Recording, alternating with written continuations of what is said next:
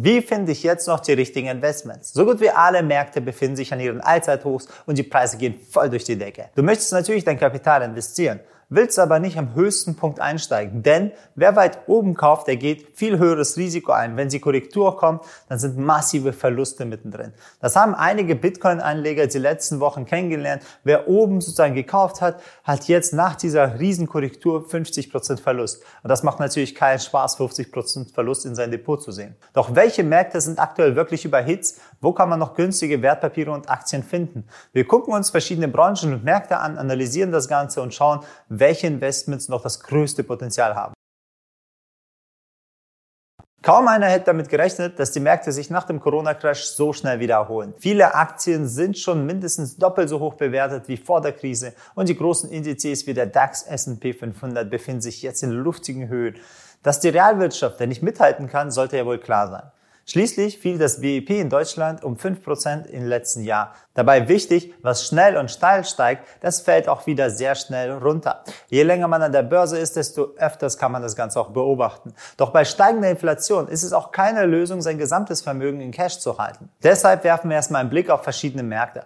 Die Aktienindizes in Deutschland und in Amerika sind sehr weit oben. Deshalb schauen wir uns erstmal mal den Rohstoffmarkt an. Ein Blick auf die Rohstoffpreisentwicklung verrät uns viel über die Zukunft, denn die Rohstoffpreise wirken direkt auf die Unternehmen, auf deren Gewinne und Umsätze und allgemein auf die Absätze aus. Deswegen sind sie direkt verbunden mit den Aktienpreisen, sind so wie ein Indikator, bevor sozusagen die Umsätze an den Unternehmen ankommen, sieht man schon an den Rohstoffpreisen, wo es hingeht. Wenn wir uns Kupfer angucken, es wird vor allem in Elektrotechnik benötigt. Es ist ein relativ teures Metall und findet in vielen Maschinen und Fahrzeugen Verwendung. In einem Verbrenner sind circa 25 Kilogramm Kupfer verbaut. Für Elektroautos benötigt man fast doppelt so viel. Der Preis stieg seit März 2020 über 150 Prozent und überstieg sein letztes Hoch aus 2011. Auch bei den Preisen für Rohstoffe im Bereich der Lebensmittelindustrie erkennen wir einen enormen Anstieg von über 130 Prozent. So stieg nicht nur der Preis für Weizen, sondern auch für Sojabohnen und andere Lebensmittel.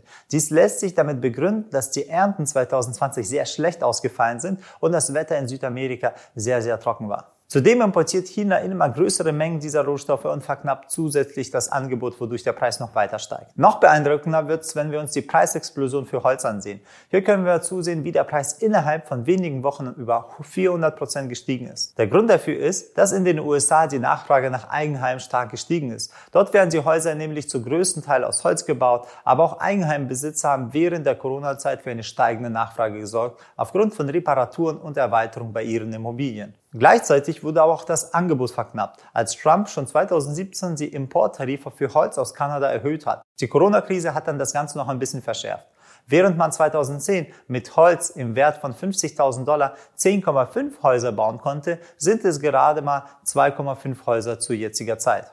Doch was heißt das nun für dich? Die sogenannte Asset Price Inflation, also Preissteigerung der Wertanlagen und Wertpapiere, wurde insbesondere durch die expansive Politik der Zentralbanken befeuert. Sollte aber der Preisanstieg von Holz, Kupfer, Sojabohnen und allen anderen Rohstoffen länger anhalten und der Preis länger oben bleiben, dann werden innerhalb des Jahres bzw. in der kürzeren Zeit sozusagen die Preise auch massiv ansteigen. Denn die Verträge der produzierenden Unternehmen, sie laufen irgendwann mal aus und sie müssen immer neue Verträge abschließen zu den höheren Preisen. Und durch die höheren Produktionskosten werden sie entweder die Preise erhöhen, um das sozusagen an den Verbraucher weiterzugeben, oder auch zum Teil werden auch ihre Gewinnmargen senken. Meistens passiert beides, dass sowohl der Preis steigt, als auch die Gewinnmarge etwas runtergeht und direkt diese Unternehmen sozusagen zu beeinflussen. Diese Entwicklung sieht man, wenn man die Produzenten- und Konsumentenpreisindex miteinander vergleicht. Die rote Linie zeigt, wie stark die Preise für die Produzenten gestiegen sind, nämlich bislang deutlich stärker als die von den Konsumenten. Was aktuell noch gut ist und etwas dagegen hält, sind die niedrigen Zinsen für die Unternehmen.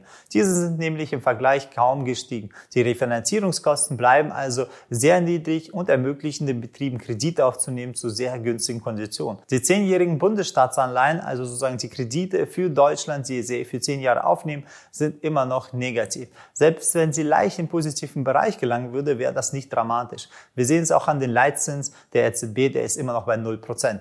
Sollte also die Inflation durch die starken Rohstoffpreise stark befeuert und beschleunigt werden und ein paar EU-Länder etwas wirtschaftlich stabiler werden, dann wird sich die Zentralbank sozusagen als Gegenmaßnahme die Zinsen erhöhen. Würden die Zinsen dann erhöht werden, wäre es dramatisch für die Unternehmen, weil auf der einen Seite die hohen Rohstoffkosten, dann aber auch höhere Finanzierungskosten würde sozusagen sehr stark diese Unternehmen belasten und das würde dann zu Umsatzreduktion, Umsatzeinbrüchen führen und dementsprechend auch geringere Umsätze, geringere Gewinne führt immer dazu, dass sozusagen die Aktien Aktienkurse runtergehen, weil die Zukunft sieht ja nicht mehr so toll aus und an der Börse handelt man ja die Zukunft. Aktuell würde es für die Unternehmen, die sehr, sehr hoch gehandelt werden, also mit sehr hohen KV, das wird die Fallhöhe extrem riesig werden, dass sie halt nach unten gezogen werden, wenn sozusagen dieser Fall eintritt. Deshalb ist es Zeit, sich sagen wir auch für Risiken vorzubereiten, die einfach in dieses Szenario halt reinpassen, die sozusagen den Nacheffekt der Corona-Krise auf sich zieht. Denn keiner möchte ja gerne jetzt sozusagen in Aktien einsteigen, die dann durch in der Nähenzeit sozusagen dann wieder zusammenfahren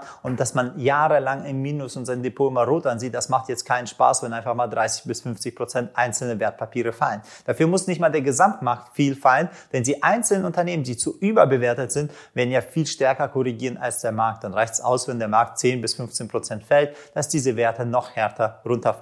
Zum Beispiel ist der S&P 500 in der Subprime-Krise auf minus 57 Prozent gefallen und hat über mehrere Jahre gebraucht, bis er wieder hochgekommen ist. Und wir finden deswegen das suboptimal, in diesem, sagen wir mal, in diesem negativen Umfeld dann zu sein, mehrere Jahre alles rot zu sehen und diesen psychischen Druck immer die Verluste anzuschauen, dann macht das sozusagen die Börse macht dann absolut gar keinen Spaß. Deswegen sollte man gucken, wie macht man es vorher so, dass man gar nicht in diese Falle reintappt. Deshalb schauen wir uns genauso wie ihr komplett an, wo sollen wir Kapital investieren, welche Wertpapiere sind noch günstig, welche Märkte sind noch günstig und wo man, sagen wir mal, Risiko, also interessant investieren kann, um höhere Chancen rauszubekommen. Wenn man sich sozusagen die verschiedenen Sektoren und Industrien mal anschaut, dann äh, muss man sich mal angucken, welche haben sich nicht so gut entwickelt, beziehungsweise langsamer als der Markt. Wo birgt sogar das noch hohe Potenzial, wenn es zu einem Sektor-Switch kommt?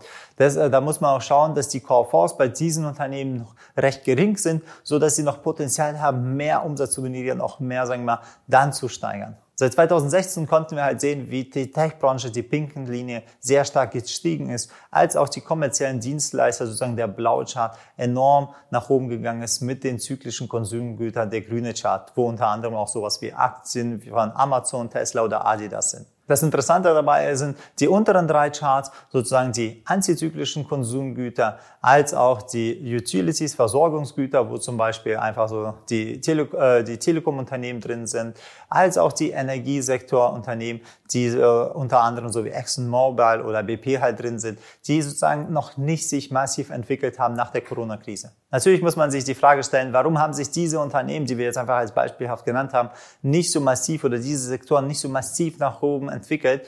Der Punkt ist, da gibt es auch schwächere Unternehmen und da muss man halt jetzt klar differenzieren, wie findet man so die besten oder die stärksten Unternehmen. Deshalb haben wir uns mehrere Unternehmen angeschaut. Ein sehr interessantes Unternehmen wollten wir euch heute auch mal kurz rein vorstellen, ist zum Beispiel Kimberly Clark Corporation. Das Unternehmen gehört zu antizyklischen Konsumgütern und stellt Hygieneprodukte und Körperpflegemittel. Die Wachstumskennzahlen sind bei dem Unternehmen sehr stabil. Sie haben eine operative und eine gute Nettomarge über 10% und zahlen sogar Dividenden aus. Wenn wir uns das Ganze mal, den ganzen Chart mal anschauen, dann sehen wir, gegenüber der Corona-Krise ist er jetzt nicht massiv enorm angestiegen, hat halt nur ein bisschen so einen kleinen Aufstieg und befindet sich so ein recht noch günstigen Niveau für den Einstieg. Da diese Wertpapiere in den Bereichen jetzt nicht massiv steigern können, weil sie nicht enorme Skaleneffekte haben, und äh, muss man halt darauf achten, dass der Einstieg dadurch einfach gezielter wer äh, gemacht werden muss. Am besten dafür ist es halt, diese Wertpapiere mit aggressiven Stop zu handeln, um bessere CRVs rauszubekommen.